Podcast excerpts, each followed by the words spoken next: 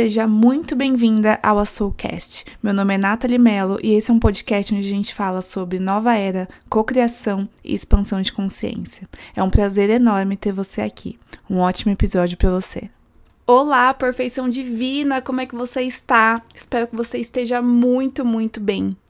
Eu voltei ontem, eu e o Gui e alguns amigos, a gente foi para Miami, então voltei ontem de viagem. Foi uma viagem assim muito maravilhosa e eu já fiz dois posts para você, porque eu acho que tem algumas coisas que aconteceram lá que tem tudo a ver com o que a gente fala aqui. Então, um era sobre um pouco da culpa que eu sentia muitas vezes que eu me via feliz numa viagem, aproveitando, e eu pensava que era egoísmo desfrutar daquilo, sendo que a minha família não podia aproveitar. Ou isso, ou se tinha alguma coisa rolando no Brasil, qualquer situação com a minha família que podia estar tá passando, eu sentia uma culpa danada por estar sorrindo, por estar feliz. Então, se tudo não tivesse muito perfeito, eu falava, meu Deus, quem que eu tô querendo enganar? Sou egoísta. Então, isso foi algo que não só sabotou as minhas viagens, como quando eu tinha algum tipo de sucesso profissional. Esse assunto dá muito pano pra manga e se você sentir, vai lá conferir no Instagram. E, aliás, eu vou deixar aqui embaixo na descrição desse vídeo. Eu vou mencionar aqui o, é, o, o, o, o post para você não se perder, é, para você ver depois. E o outro post foi sobre uma conquista, uma colheita, na verdade, que é o fato de que quem patrocinou essa viagem foi a Soul. É, eu, isso para mim é um grande marco, porque eu amo viajar. Eu amo ir para fora do Brasil, lugar que fala outra língua, conhecer lugares novos. Eu e Gui, a gente sempre fez muito isso quando eu tava no meu antigo CLT, era uma prioridade nossa. E eu precisei pausar por uma questão financeira, para que a minha reserva durasse mais tempo e para que ela pudesse patrocinar os meus sonhos, né? E o fato da Soul patrocinar essa, essa viagem é uma grande colheita para mim. Ela é emocionante mesmo. Eu chorei horrores quando essa ficha caiu, quando eu escrevi aquele post para vocês. E eu quis documentar para inspirar você. Eu sempre trago aqui as minhas persistências, não sacrifícios, as minhas persistências, mas fa elas fazem parte, mas elas também são proporcionais às nossas colheitas. Talvez não no nosso tempo, talvez não no seu tempo, mas no tempo do universo. E esse tempo ele é perfeito. Quero que vocês acreditem nisso. E o que acontece para mim então, tem toda a possibilidade para acontecer com todos nós, né? A gente está operando aqui sobre as mesmas leis. Então, vamos lá é, uma viagem incrível, mas que também tinha tudo para ter sido um desastre. E eu vou explicar para vocês. É... Bom, eu vou precisar contar uma história de como foi tudo isso. Então, a gente saiu de Campinas na quarta-feira de madrugada e o nosso voo era lá em Guarulhos. Então, o voo era mais ou menos 5 da manhã e a gente saiu daqui de Campinas meia-noite, uma hora da manhã mais ou menos, tá? E no carro tava eu, o Gui e mais um casal de amigo nosso. Ok. Eu tinha me programado para dormir antes de viajar, para eu conseguir dirigir até Guarulhos também, né? Para eu não ficar com muito sono na estrada. Então, eu consegui dormir mais ou menos das 18 horas até as 23 horas. Então, quem tava dirigindo o carro era eu, né? O Gui não conseguiu dormir e eu falei: "Não, pode deixar que eu levo o carro para lá". Beleza. A gente estava na Bandeirantes, faltando mais ou menos 10 minutos pra gente chegar na Marginal, então era bem no finalzinho da Bandeirantes, quando do nada, do nada, o farol ele ilumina alguma coisa no meio da estrada. Era como se fosse, gente, era como se fosse uma bola de concreto do tamanho de uma bola de vôlei no meio da estrada. Não deu tempo de eu desviar e graças a Deus que não deu tempo, porque senão poderia ter sido alguma coisa muito grave. Ou seja, eu passei por cima disso, por cima dessa bola. Cara, um barulho danado. E eu pensei, meu Deus, quebrou o carro, fechou o carro, acabou com tudo. Primeira coisa que eu fiz, né, foi perguntar, pessoal, pessoal, tudo bem? Tá tudo certo? Olha a importância de segurar com as duas mãos no volante, tá, gente? Às vezes a gente não faz isso, mas é importante. Então, estavam todos bem, graças a Deus, o carro não saiu do lugar. É, e eu chequei, o carro tava andando, nenhuma luz acendeu no velocímetro, eu falei, ufa.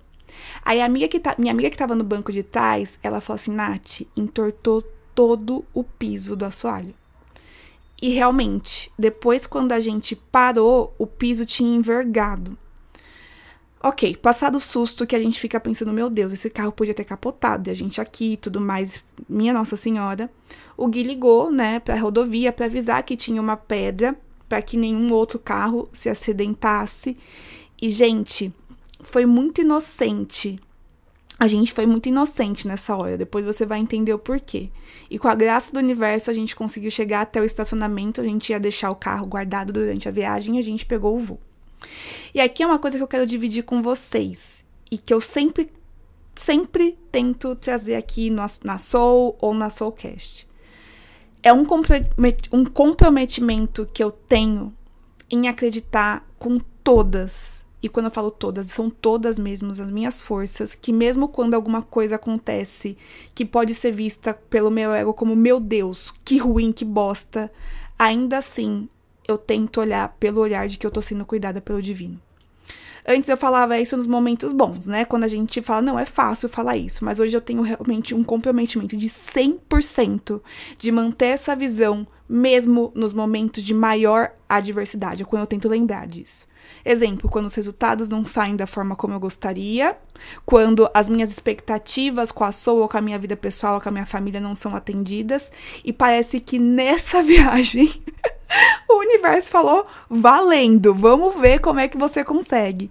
E a primeira coisa que eu fiz, fiz né, quando vi que tava todo mundo bem no carro, mesmo sabendo que sabe-se lá deu, gente, o estrago foi muito feio, muito feio. Foi colocar a mão num tercinho que eu tenho enrolado no retrovisor, que foi a minha avó Inês que me deu, e falar obrigada, com todas as minhas forças, obrigada, não é da boca para fora. Vieram pensamentos na minha cabeça de que bosta, e se a Autoban não me pagar, e se eu não conseguir consertar, e se consertar e ficar péssimo, meu Deus, minha viagem já começou com o pé esquerdo, e da mesma forma que esses pensamentos vinham, eu sem enfim, eu rebatia. Eu sei que isso é uma tendência que eu tenho de dar voz a esses pensamentos. E a, vida, a viagem começou da melhor forma possível, acontece em adversidade sim, mas eu quis entender que ia ser um sinal de universo falando, Nath, estamos cuidando de vocês, pode seguir, vai embora. Tá? Então, essa foi a parte 1. Não vou mesmo, eu mandei um, um e-mail para a Toban pedindo para eles me ressarcirem, essa última vez que eu lembrei disso na viagem. Tinha momentos que vinha e eu pensava, meu Deus, será que vai ficar tudo certo? Enfim, eu tinha um mantra, né? E é um mantra que eu quero muito compartilhar com vocês. Você consegue resolver isso agora? Não. Então, no agora, resolvido já tá. E eu curti minha viagem, não falamos sobre isso e fomos. Ok. Parte 2. Temos algumas partes nesse carro, nesse, podcast. A gente voltou de quarta para quinta-feira e a viagem ela era de madrugada. Ou seja, a gente ia ter que dormir no avião. O nosso avião não era um dos mais confortáveis. A gente comprou essa viagem, ela era em 2020 e era um, um pacote de viagem e o avião ele era muito seguro confortável, com certeza, meu Deus, não era uma qualidade principal. A qualidade principal do avião é a segurança. Mas enfim, Beleza, por que, que eu tô contando isso? Para você imaginar como que a gente tava cansado e tava louco para voltar para casa. Por mais que eu ame viajar, eu também amo voltar para minha casa. Viajando desde o dia anterior, o avião fazia uma escala na Colômbia, então não foi o voo direto. Então, beleza, ok. Chegamos no Brasil. A primeira coisa que eu fiz foi olhar o meu e-mail chegando no Brasil. E o que que acontece? Lá a gente alugou um carro. Eu achei, eu acabei alugando no meu nome. A gente alugou dois carros e ficou um no meu nome. E eu recebi um e-mail de que foi cobrado um valor a mais do carro que estava no meu nome. Tipo, sei lá, uns 500 reais.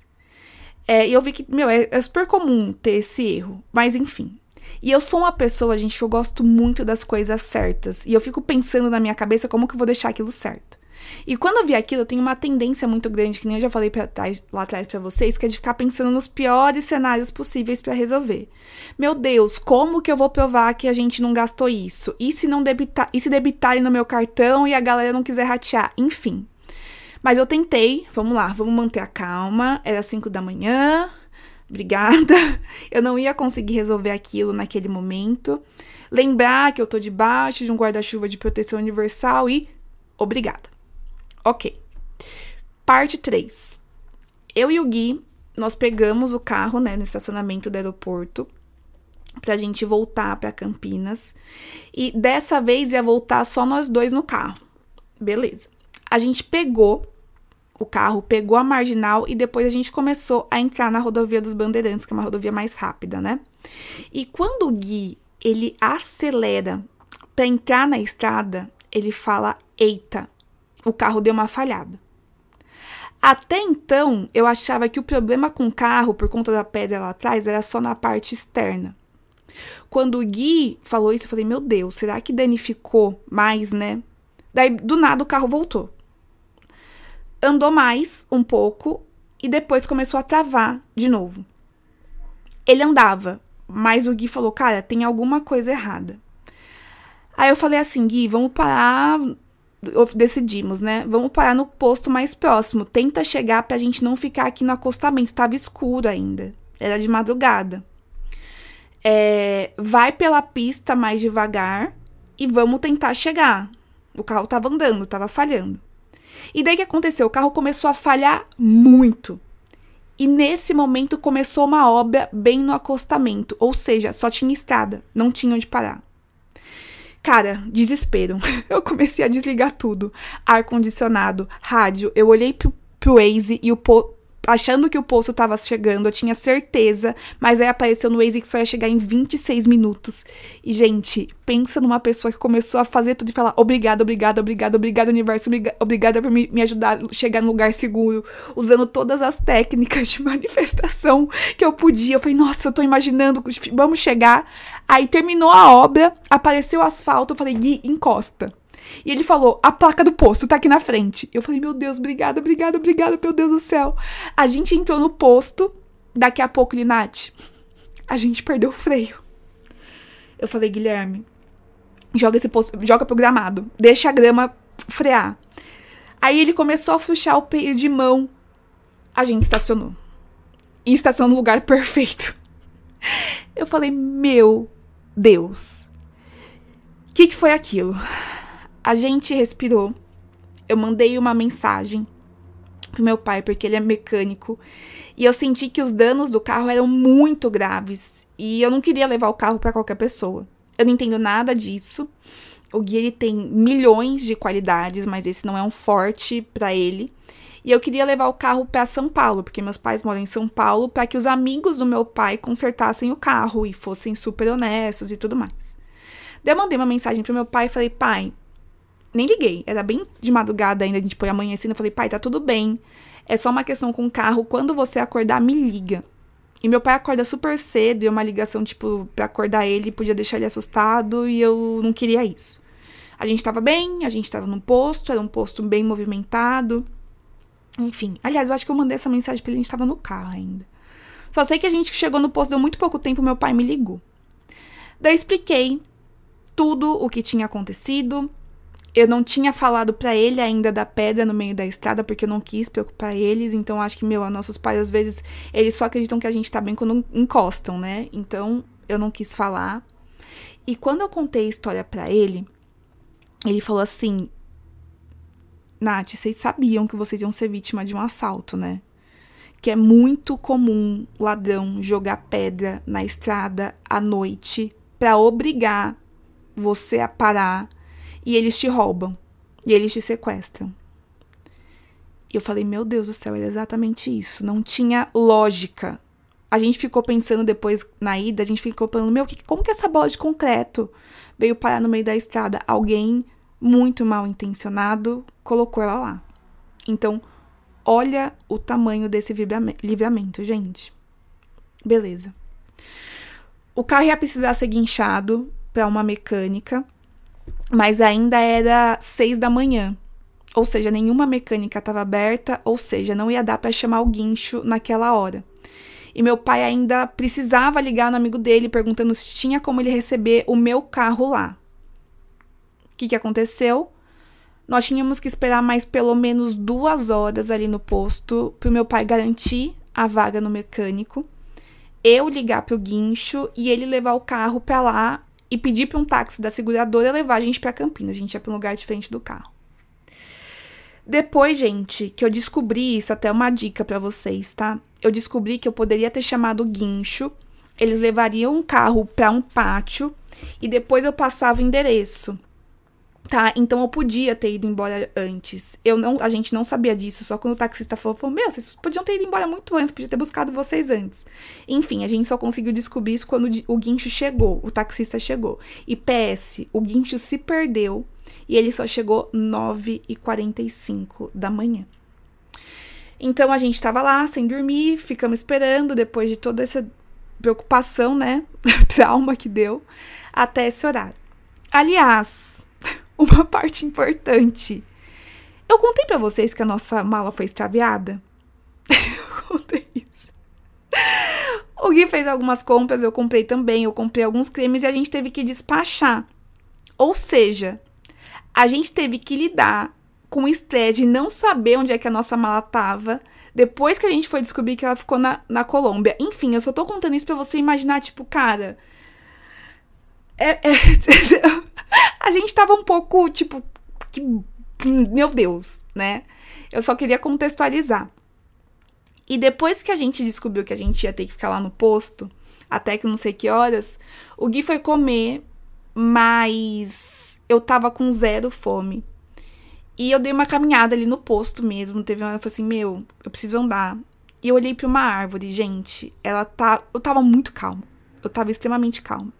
Realmente vibrando na energia da aceitação, que nem eu falo para vocês aqui, que nem eu falei para vocês. Mas eu olhei para uma árvore que tava um pinheiro, assim, no topo de uma montanha linda, aquela árvore. E naquela árvore, naquela hora eu olhei para aquela árvore e falei assim: universo, pra quê? Pra quê? Pra que tanta aprovação? o que é que eu tenho que aprender com isso? Eu queria que meu, minha equipe espiritual aparecesse na minha frente, sentasse, Nath, ó, você tem que aprender isso, isso, isso, que eu não consegui enxergar. E aqui eu quero trazer uma perspectiva número um.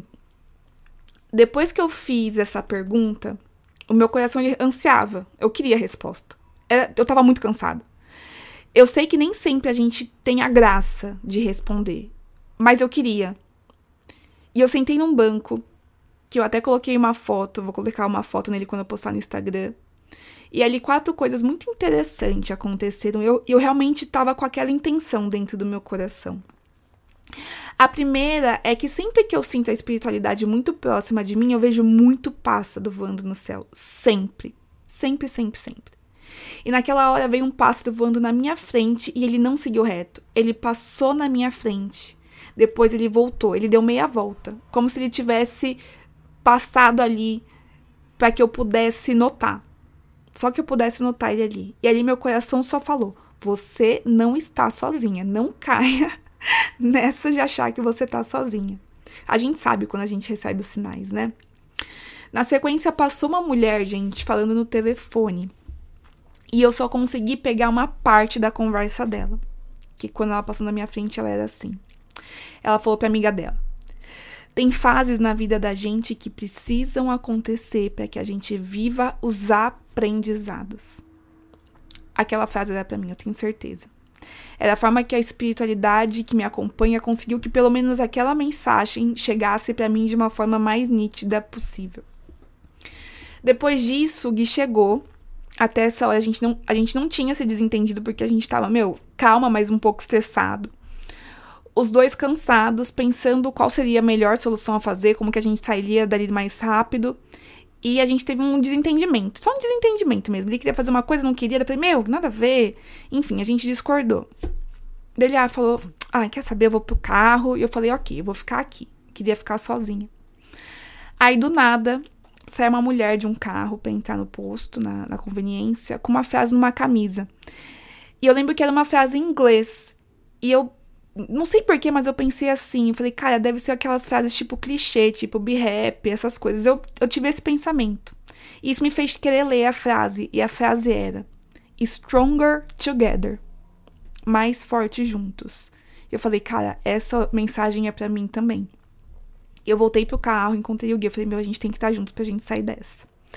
Eu cheguei no carro, é... E eu já tinha visto muitos números iguais, gente. Muito. Essa viagem foi assim uma chuva de número igual. 2, 2, 4, 4, 13, 13, só número igual. E a forma como eu interpreto isso é a espiritualidade me dizendo: é por aí mesmo. Você tá em passos sincrônicos com o universo. Continua, vai-te embora. É isso que eu vejo números iguais. É esse o significado que eu dou. E eu tava vendo muito mas absurdamente mesmo, desde que a gente pegou o carro, a sequência 2, 2, 2. Três vezes a, a, a letra, o número 2.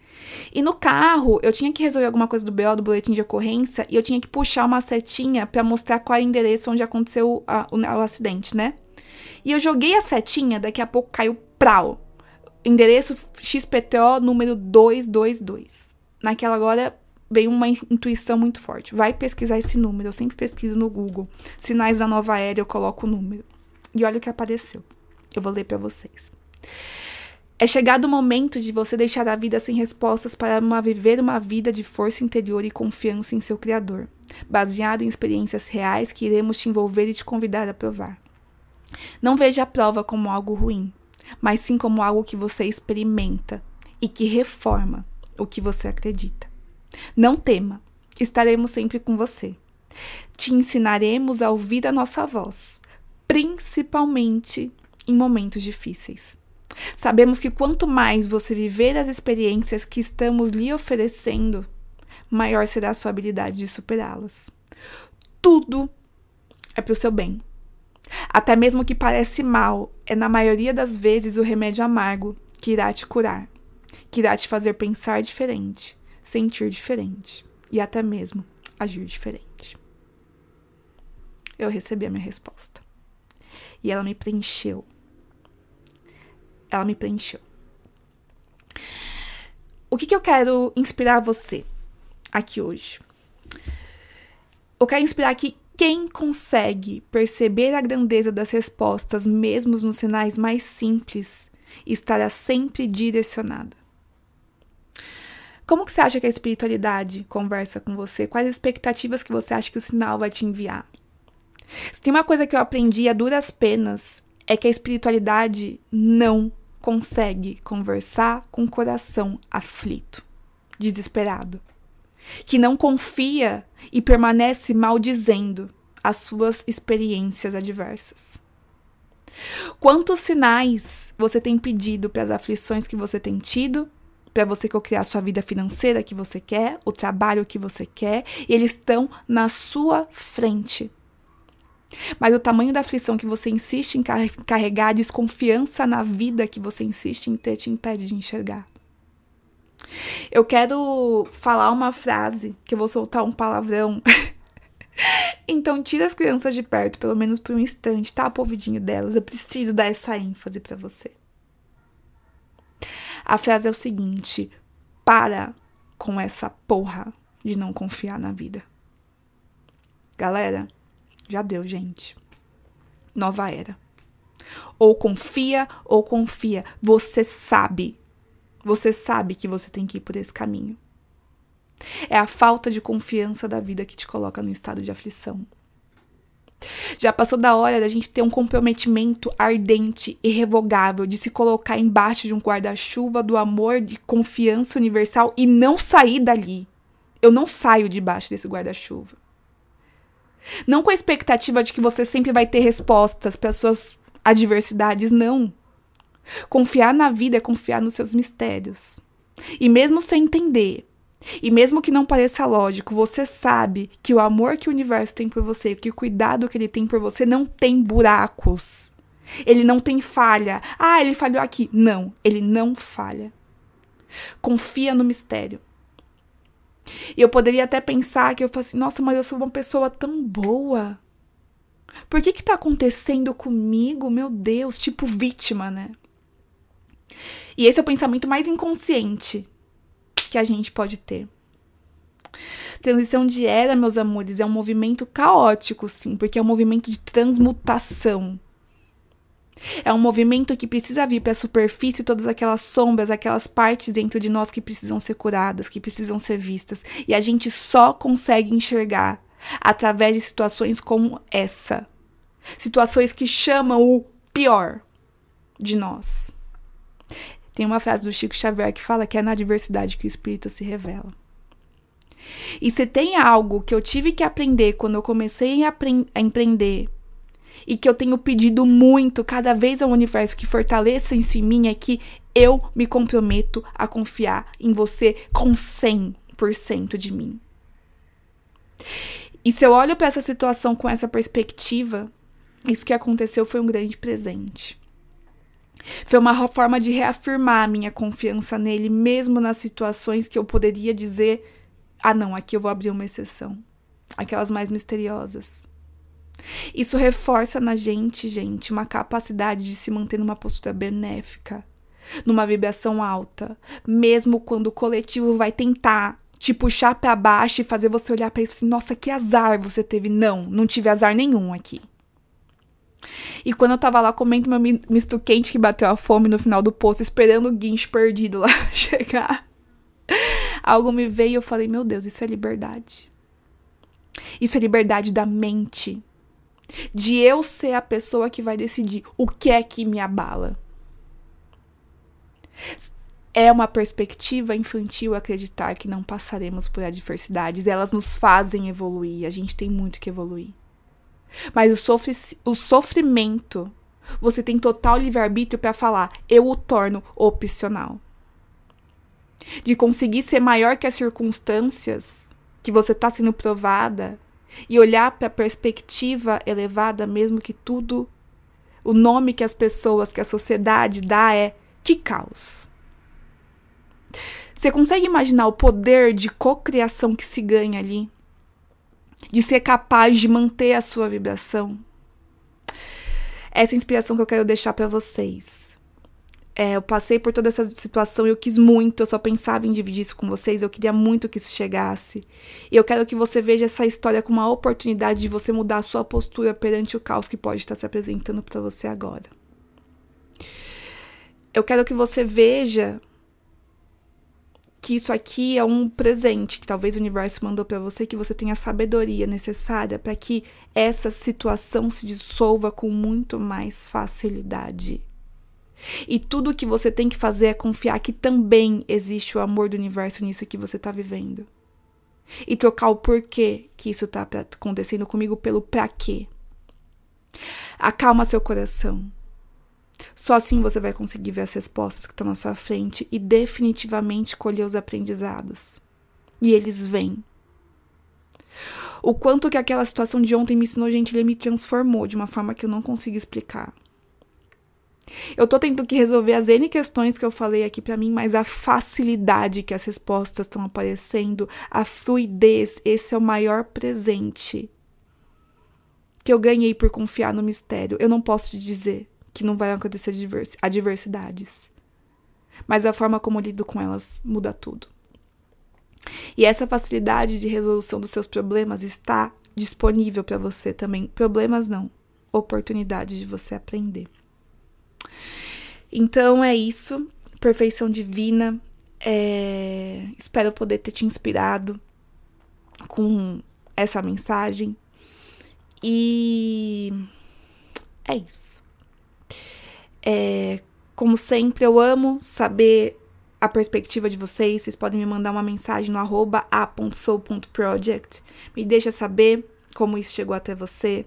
Se você sentir que alguém está precisando ouvir essa mensagem, por favor, encaminha para essa pessoa. Eu vou te ajudar, eu te, vou te agradecer muito se você estiver me ajudando a, a compartilhar essa experiência toda a experiência que a gente ganha, gente, é uma experiência que a gente cria uma nova memória de solução para o coletivo. Então, eu me vejo como um canal que passou por isso para que eu pudesse gerar uma nova memória para você. É, assim como eu recebo tantas memórias de solução. Quem sabe essa memória já veio de alguém. Então é isso, meus amores. Espero que vocês tenham um ótimo dia. Beijos e até a próxima. Tchau, tchau.